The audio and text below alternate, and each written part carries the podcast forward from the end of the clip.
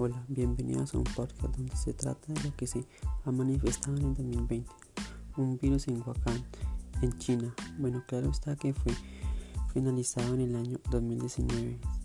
Eh, si no estoy mal, fue como el 29 de diciembre donde hablaban mucho de esto. Bueno, no, no todo el tiempo, pero sí se hablaban rumores, donde este virus fue hablado en todo el mundo, donde qué significaba convivir con el COVID-19. En día salió las noticias de todo el país, donde los representantes de la Universidad de, la, de los Andes estudiaban cada emergencia el COVID-19, donde hablaba que no existía una mejor manera de protegernos, quedándonos en casa.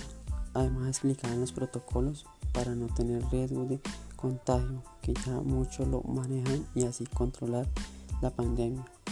Por parte de nuestro país, los colombianos dan ideas de cómo convivir el COVID.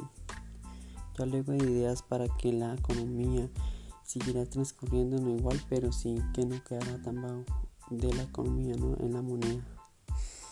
En medio, en medio de la pandemia, los estudiantes tuvieron una oportunidad de utilizar internet como todos que ayudaba para los estudiantes no para todos, pero sí para mayor parte, donde se manifiesta altos porcentajes de estudiantes utilizando APKs que no eran utilizadas mediante la pandemia. Los estudiantes y docentes comparten esas APK y la red que congestionaba cada vez más por, alta por la pandemia.